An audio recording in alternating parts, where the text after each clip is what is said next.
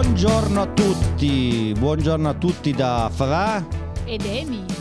Iniz- abbiamo, iniziato in, abbiamo iniziato in musica per presentare una canzone che sono con- perché oltre a presentarle a voi, a me le canzoni piace presentare anche alla, mia, alla mia amica e, e socia Esatto, esatto, si chiama Jane Weaver. Weaver. Perfect Storm. Benvenuti su Tour in Tour. because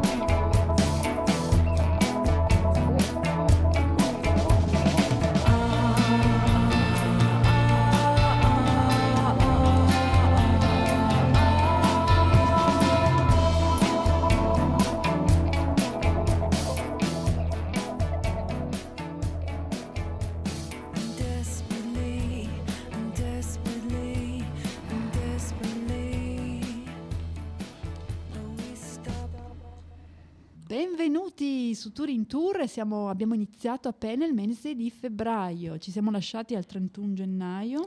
Ora è il 30. No, il 30, il Il 30. 30 e ci ritroviamo nel mese più bello dell'anno. È, è il, dai, è il mese più bello dell'anno perché è il mese dell'amore, eh, perché c'è San Valentino, è il mese più divertente e più allegro dell'anno perché c'è il carnevale ed è il mio compleanno. Ah, ecco perché c'è- c'è- c'è- a tutto c'è una spiegazione, ecco. Allora, però, purtroppo è un mese, anche se il più bizzarro, il più simpatico, il migliore, il più romantico, è stato sempre bisfrattato. Infatti, non ha mai avuto 30 giorni. Oggi in tutto il mondo è usato il, cal- il calendario gregoriano, che a sua volta era una riorganizzazione di quello romano. Ma già nell'antica Roma, Numa Pompilio, secondo re di Roma, aveva stabilito che per febbraio ci fossero solo 29 giorni e qualche volta ogni 4 anni 30 giorni. Cosa è successo? E l'imperatore Giulio Cesare aveva già un mese dedicato, Iulius, a lui e anche Augustus, l'imperatore, voleva anche lui un mese dedicato. E però mh, aveva bisogno anche lui di 30 31 giorni perché quello di Giulio Cesare aveva già 31 giorni. E cosa ha fatto allora per non essere da meno su Giulio Cesare? Si è fatto prendere un giorno da febbraio e così febbraio è diventato di 28 giorni. E eh, ovviamente per il discorso astronomico ogni quattro anni ha un giorno in più, recupera un giorno in più perché ci mette eh, il nostro pianeta gira intorno a se stesso e ogni, an- ogni anno ci impiega 365 giorni a compiere il giro e avanza 6 ore. 6 per 4, 24 fa un giorno ogni 4 anni. è bello, è vero. Poi c'è anche un'altra motivazione per cui mh, è stato bisfrattato, perché i mesi invernali, è un mese tipicamente invernale, eh, sono quelli che erano interrotti dall'attività bellica durante il periodo romano e quindi ai romani interessava ben poco. Peccato perché secondo me è un mese bellissimo, perché oltre ad avere queste caratteristiche, tra l'altro inizi a respirare un po' in anticipo il sapore di primavera. Giusto? Sì, sì, sì. Secondo me sì, perché le giornate le inizi a sentire più lunghe, inizi a vedere che c'è il sole che, che dura un po' di più, ma poi c'è questo sole caldo, si vedono le- il sole sulle cime innevate, comunque è bellissimo. Secondo me febbraio inizia a assaporare quel, quel non so che di, di rifiorita.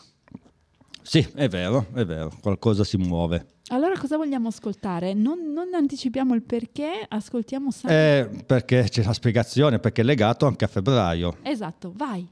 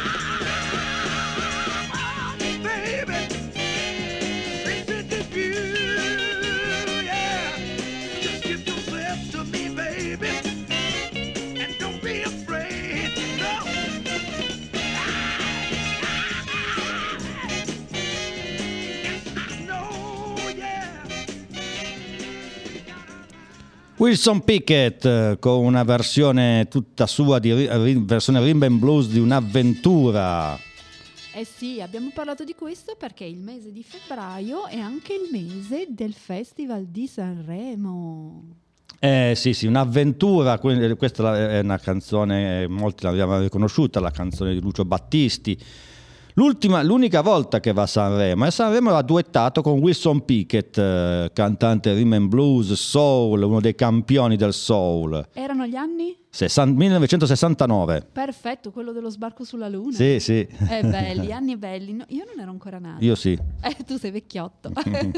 Però io vi racconto gli antefatti del Festival di Sanremo. Eh sì, sì. Eh sì, perché nel 1932, in un momento di crescita turistica di Sanremo, eh, il napoletano Luigi De Santis eh, organizzò una kermesse italiana al Casino e decise di eh, fare questa kermesse sulla canzone partenopea napoletana.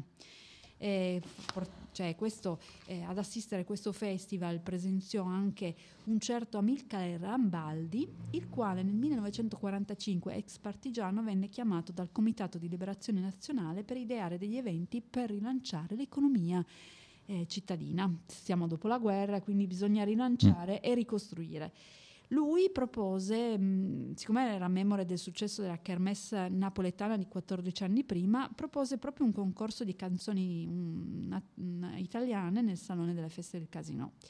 Però purtroppo la proposta fu inizialmente bocciata e bruciata sul tempo anche dalla cittadina di Viareggio, che organizzò nel 1948, il 25 agosto, un festival della canzone italiano che serviva per eh, così allietare la stagione balneare e poi niente, ehm, fu fatto un primo anno ma poi non più per mancanza di fondi e quindi anche questo fu abbandonato e fu la volta di- di- che, che si tornò alla nascita dell'attuale Festival di Sanremo, quindi si riporta a Sanremo.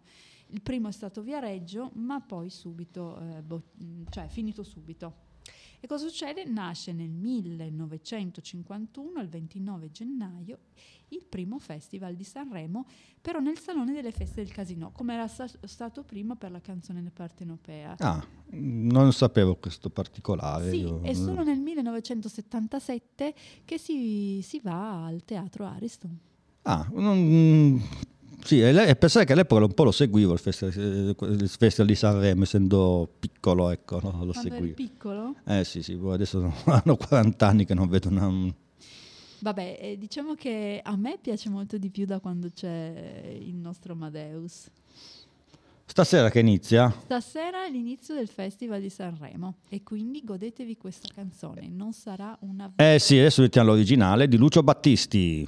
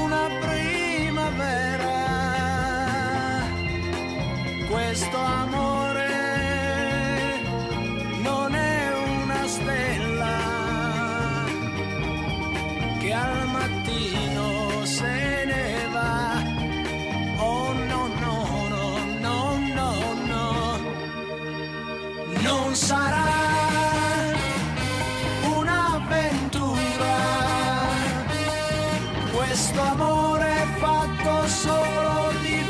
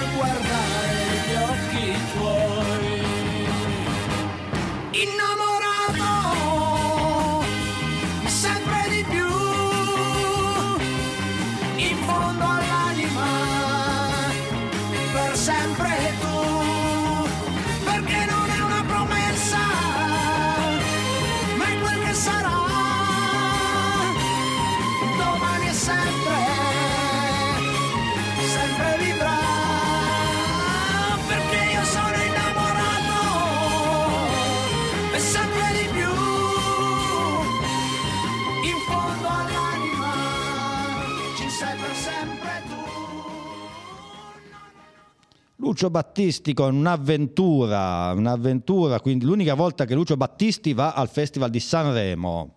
Sì, lui è sempre stato un po' fuori le righe, mm, stava sempre un po' indietro, non gli piaceva tanto parlare in pubblico, a lui però piaceva tanto emozionare e ci è riuscito benissimo.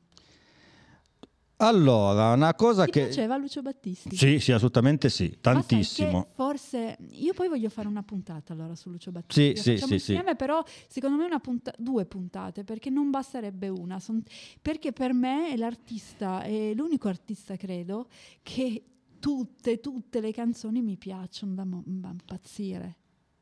E parliamo anche di David Bowie.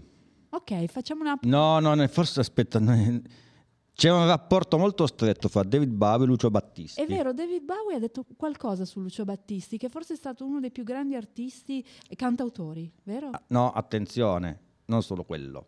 Mick Ronson, chitarrista degli, degli, degli Spider from Mars, qui che accompagnava David Bowie per- nel, nel- nel 73, quando David Bowie si trasforma in Ziggy Stardust, poi sul palco dell'Hammersmith Odeon dice Ziggy Stardust è morto, torna a essere David Bowie. Insomma, Mick Ronson, uno dei chitarristi davvero più incredibili della storia del glam rock britannico, aveva una passione per Lucio Battisti, appunto tramite appunto David Bowie, perché David Bowie ci fu un avvicinamento effettivamente. E quindi c'è un album dove sono due cover in inglese di, di- di canzoni di Lucio Battisti. Che bello, allora dobbiamo ascoltare. Eh sì, sì, assolutamente. Allora, mm, ti, ti lancio la proposta. Allora, il 4 marzo, se non sbaglio, il 4 o il 5 marzo è, il- è la nascita di Lucio Battisti. No, di Lucio Dalla, 4 marzo 43. No, allora aspetta, il 5 marzo. No, ma guarda che vai a vedere su internet. E vabbè, poi dopo facciamo una ricerca. Beh, a questo punto facciamo anche una trasmissione di Lucio Dalla. E facciamo anche quella, Eh, però facciamo per Battisti ce ne vogliono due. Assolut- ma assolut- sono assolutamente d'accordo. Va bene, abbiamo già un sacco di idee. Eh, ma qui veramente un vulcano. un vulcano. Allora andiamo in musica. In musica ah, con due, due avvenimenti. Martedì scorso abbiamo dimenticato, almeno è questo è più colpa mia, ho dimenticato due avvenimenti importanti. Il primo è questo. Il 30 di gennaio, di gennaio del 1973 a un locale chiamato Popcorn di New York eso- esordiscono i Kiss. Fino al concerto prima si firmavano con eh, col nome Wicked Lester. Nel 1973, il 30 di gennaio, esordiscono in questo locale Popcorn e praticamente poi nel 74 esce il loro primo album. Questo è avvenimento numero uno, ma quello Posso interromperti un attimo? Sì, sì. Io ho cercato su internet, ho sbagliato solo di un giorno. Il 5 marzo 1943 nasce Lucio Battisti. benissimo. Allora a sto punto 5 marzo 5 marzo. è un pesce. Come no? Come noi, come come me, no, come no, me. come noi. Sì, sì. Anche tu sei un Sì, pesce. sì, è un pesce, quindi un pesciolino come noi. Però aspetta, ti lancio una cosa. Madonna. È uscita fuori. dà paura, mi dà paura. sì, ci sono troppe idee qua in corso. E no, c'è un altro, un tredicesimo segno zodiacale. Probabilmente non siamo più pesci, ma di- eh, torniamo a essere acquario. Dopo ne parliamo dopo. Ne parliamo dopo. Prima questi due avvenimenti importanti. Questo numero uno e poi dopo. Intanto Kiss.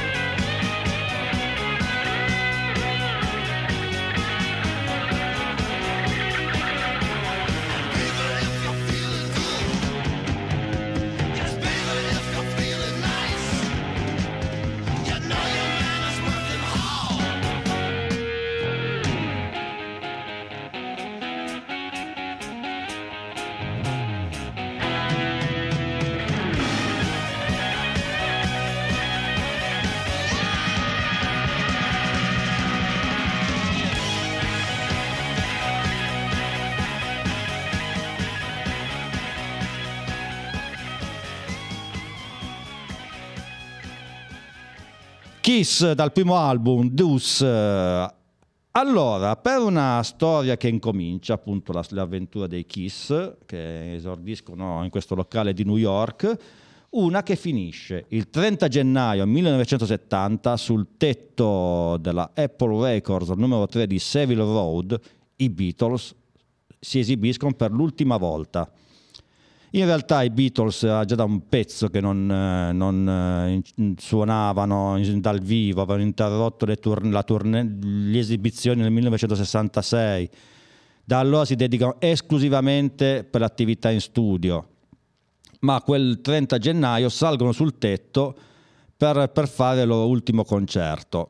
Ci sono alcune, alcune, alcune teorie, perché il concerto effettivamente viene interrotto dalla polizia, perché effettivamente eh, il, sul- eh, suonando in piena- in- nel pieno centro di Londra, nel- nel nel- negli edifici a fianco, che c'è un ufficio e quant'altro, molti erano rimasti dis- erano disturbati da questo dal, dal volume abbastanza alto.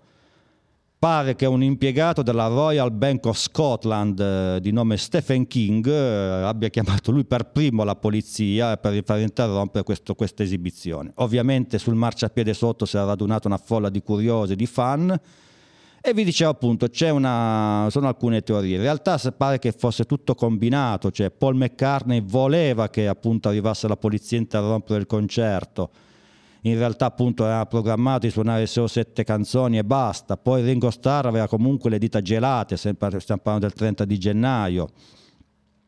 E comunque la frase del più effetto lo disse John Lennon, speriamo di aver superato il provino. Ad ogni modo con questo concerto i Beatles concludono la loro storia per entrare letteralmente nel mito. Sicuramente una canzone che hanno suonato in questo concerto, lo potete tra- tranquillamente trovare nei suoi video di YouTube, è questa Don't Let Me Down.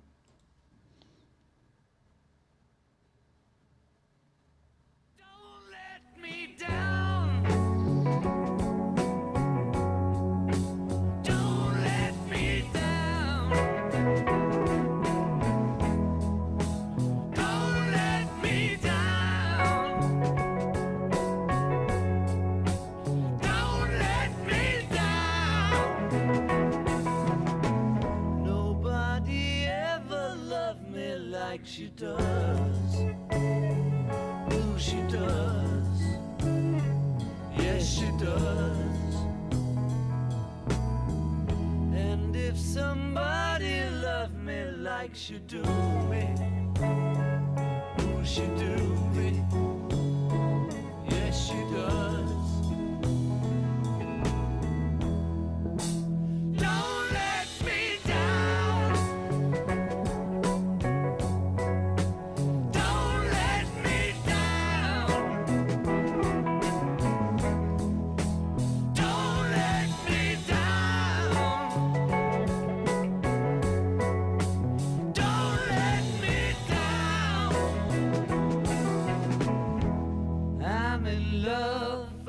first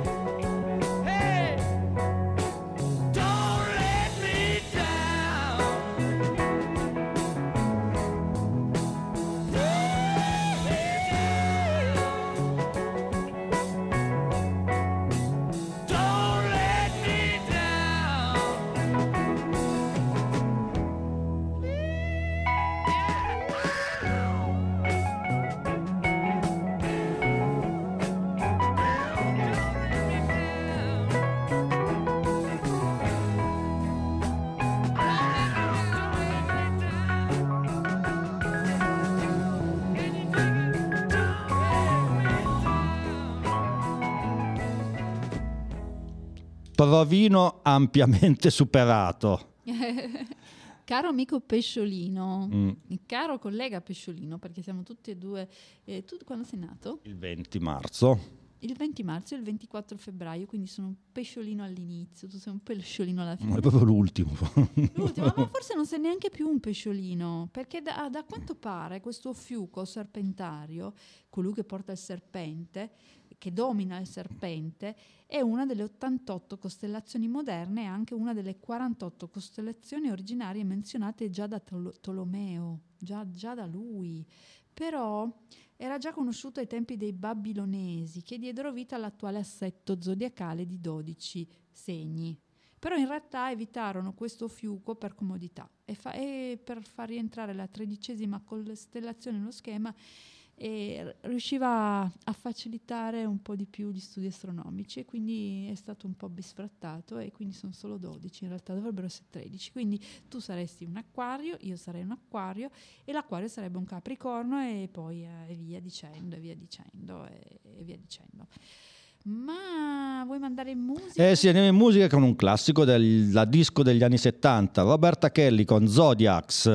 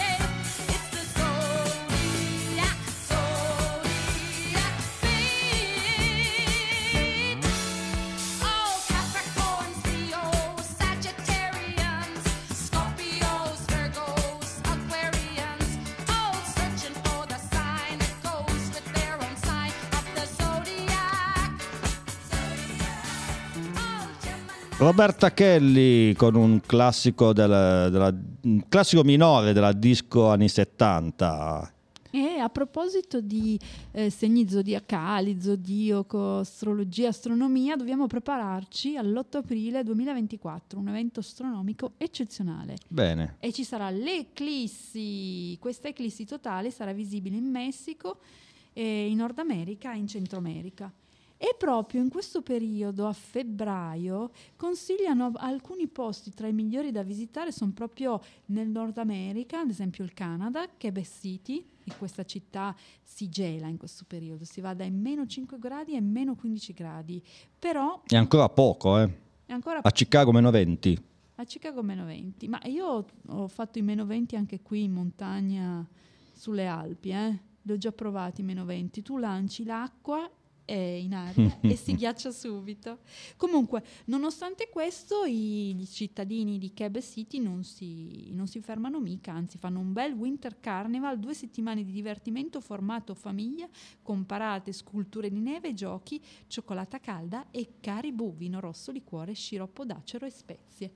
E poi in Messico, anche da qui è visibile moltissimo, però il Messico in questo momento, tipo a Michoacán, Messico, Michoacán, mi pare. Michoacán, si, si assiste allo spettacolo da togliere il fiato, quello delle farfalle.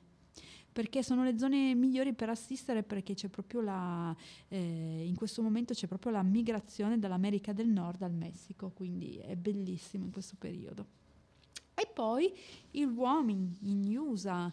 Beh, qui è bello perché chi, chi ama sciare può andare a Jackson Hole È vero. e, e Jackson Hole lì le piste sono, sono un po' ripidine, diciamo, però ci sono anche piste adatte ai bambini e- ed è bello soprattutto per questo. Ma la cosa che mh, ti stupirà è che con la neve in questo periodo si possono avvistare i lupi grigi perché si vedono più facilmente le orme. Eh, dopo sentiamo qualche lupo magari. Eh, Però prima, però prima dei lupi parliamo di Astronomy Domain, eh, visto che parla- si parla di segni zo- zodiacali, di- del cosmo, comunque tutto ciò che è legato appunto alla volta celeste. Astronomy Domain, Pink Floyd.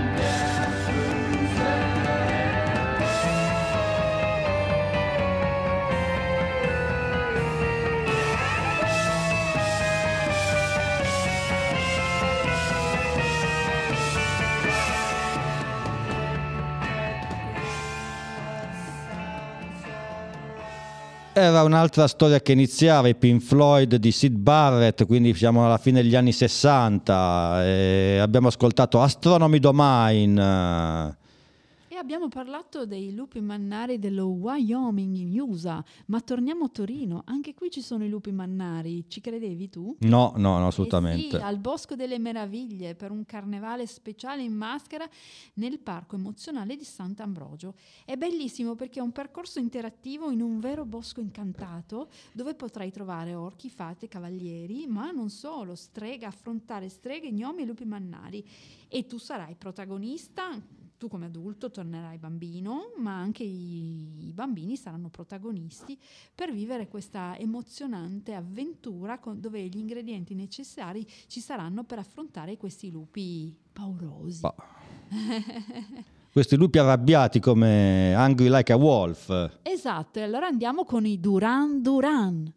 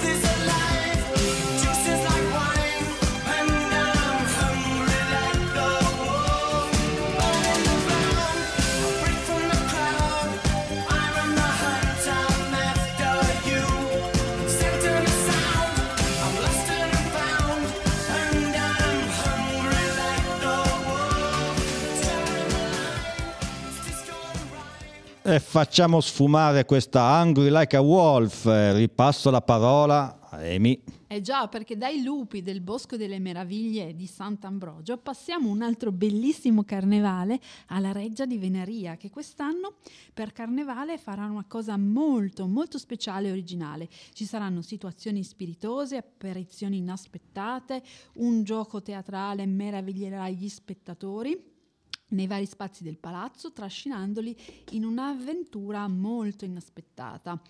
e puro divertimento. Infatti ci saranno gag, scene comiche, una burla or- orchestrata a corte dove si è sparsa la voce che sia in arrivo un importante ambasciatore per incontrare Re e Regina. Purtroppo però non presenti alla venaria e quindi è in agguato un incidente diplomatico.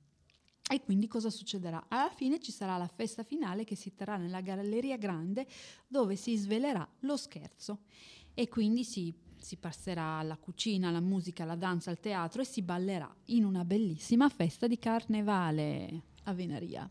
Eh, cosa mettiamo? Ti ho messo l'acquolino in bocca. Sì, sì, sì, certo, certo. Cosa mettiamo? Ma parliamo di streghe? Parliamo di streghe, sì, torniamo sì un po' alle meraviglie del bosco. Andiamo Ecco, una, due parole però su quello che sto mettendo, perché in realtà è una canzone che è legata a una, a una leggenda di una strega che veniva dal Galles.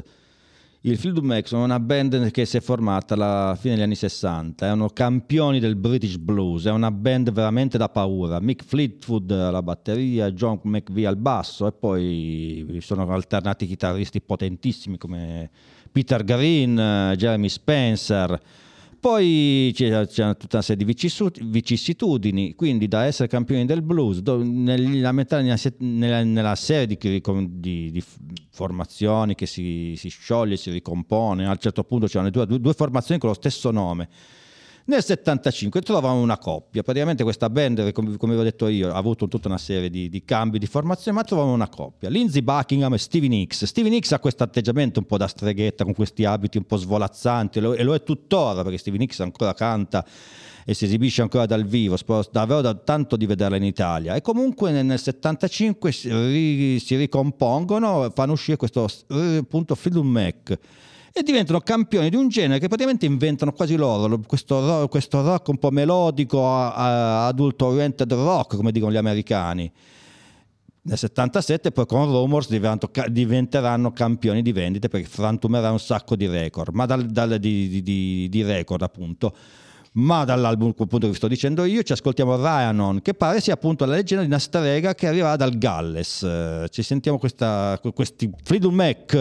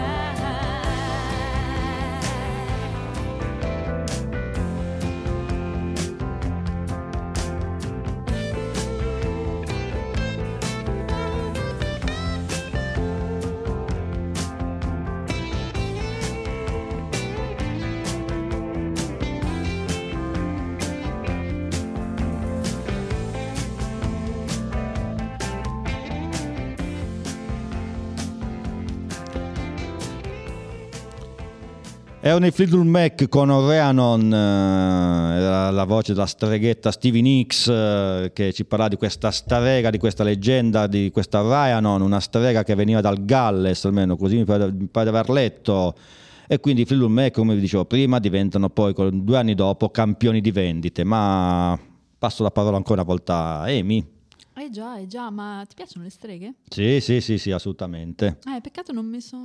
Non ho pensato di vestirmi da streghetta oggi, mi sono vestita però da diavoletta. Eh beh, il maglione rosso. Maglione rosso e poi quelle le cose che si mettono i cornetti sulla testa. Eh sì, da un, l'unicorno. Da, catti- da cattivella.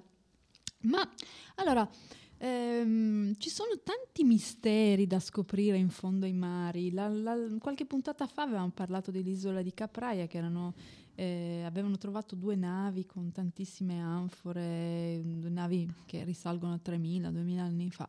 E adesso c'è un'altra, eh, un'altra scoperta di un mistero che arriva da 5.000 metri sotto i mari. Allora, Amelia Earhart è un po' un mito praticamente per gli americani, un personaggio leggendario. È una ragazza nata nel Kansas alla fine dell'Ottocento, eh, non aveva bene idea cosa fare nella vita, fa, un fa una scuola di infermiera, lavora anche in un ospedale, poi la famiglia si sposta come tante famiglie americane, dal Kansas si trova nello Iowa, dallo Iowa si trova nel Minnesota, da lì poi a Chicago e poi in California assiste a una esibizione di uno spettacolo di, di aerei in un, piccolo, in un piccolo aeroporto in un sobborgo di Los Angeles e capisce e fa un giro per un dollaro riesce a fare un giro su, ottiene di fare un giro su un aereo sopra Los Angeles per le- un volo di una decina di minuti insieme al padre. Capisce che quella è la sua vita infatti prende lezioni di volo e un anno dopo con debiti si fa aiutare anche dalla mamma con, con- con dei risparmi si compra il primo aereo allora, da lì poi diventa poi tutta una leggenda perché vuole- praticamente questa Amelia, eh, parliamo della prima metà degli anni 30, comunque so- pianifica di fare il giro del mondo in aereo. Ma davvero? La prima donna nella storia dell'umanità? Sì, assolutamente, questa è una cosa veramente incredibile, il coraggio che aveva questa donna qua. Adesso non voglio starvi a raccontare tutta la storia perché veramente ci vorrebbe una puntata, però quello che è importante da dire è che Amelia Earhart finisce veramente, diventa proprio un mito nella cultura di massa americana. Nel cinema viene- c'è un film, eh, Aquile sul Pacifico, poi viene citata una- una- una- una- in altri film, per esempio una scusate, vi devo solo avvicinare una notte al museo Due. 2, poi viene citata in Appalottola spuntata 33 e un quarto e un terzo. Nel Corvo viene citata, poi anche in televisione ci sono, viene citata nel- nel- nel- nella serie TV di- legata a Star Trek. è proprio è praticamente un poi ah, c'è la serie tv chiamata Taken. Sono tante supposizioni in queste serie tv dove addirittura pensa, sembra che sia stata se- sequestrata dagli alieni.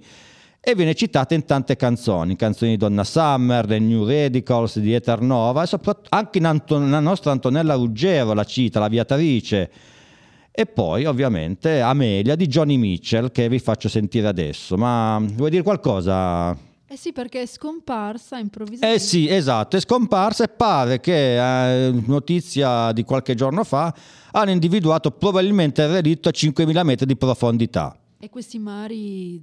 Nell'oceano, nel- nell'oceano Pacifico. Questo insomma potrebbe essere la soluzione del caso. E questi cui- mari nascondono un sacco di misteri, ma probabilmente questo è quasi risolto. E andiamo in musica. Allora ascoltiamo Johnny Mitchell con Amelia da un album molto bello, Hegira. Johnny Mitchell, tra parentesi, era l'altra notte presente la notte dei Grammy. Ha avuto grossi problemi di salute, eh, però l'altra sera comunque si è, si è vista la notte dei Grammy a Los Angeles. E noi siamo contenti perché Johnny Mitchell è una delle, grandi- una delle campionesse della, della canzone d'autore americana. e che allora si- ascoltiamolo con Amelia. Amelia.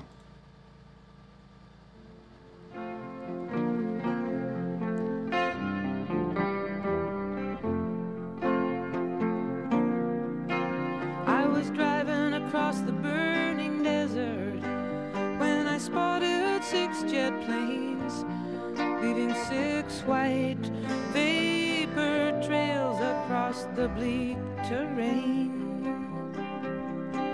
Was the hexagram of the heavens it was the strings of my guitar. Amelia, it was just a false alarm.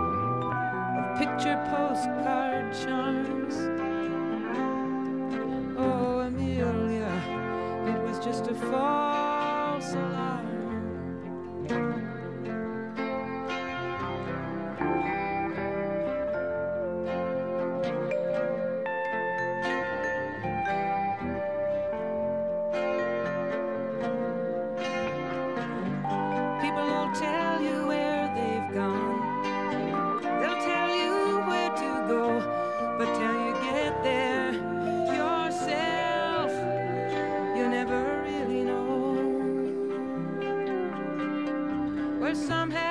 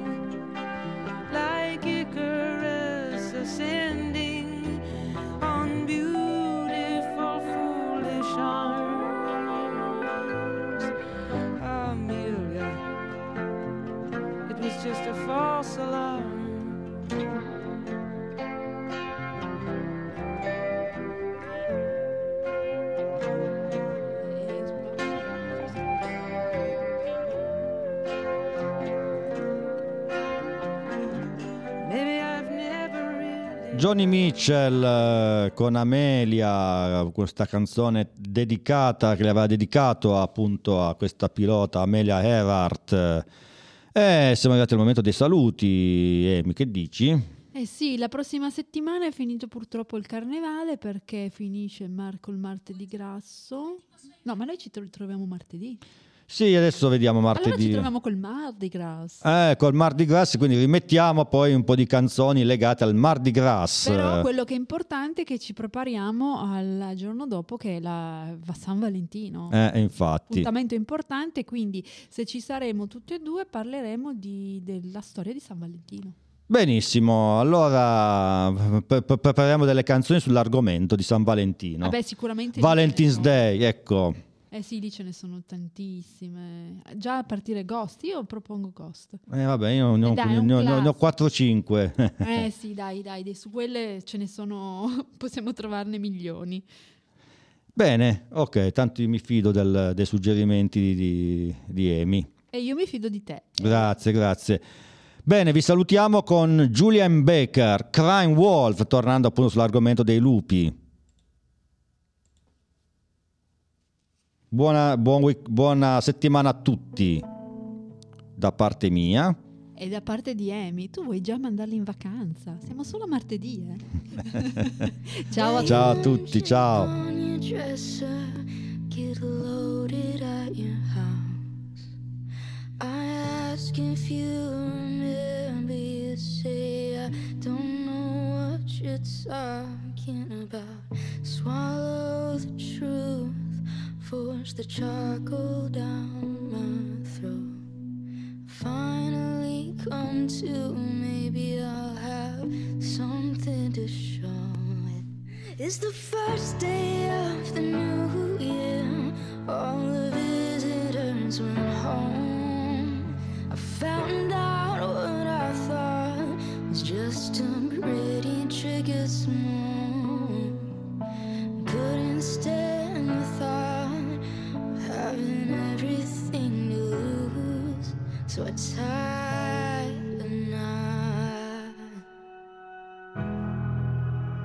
Cause I'm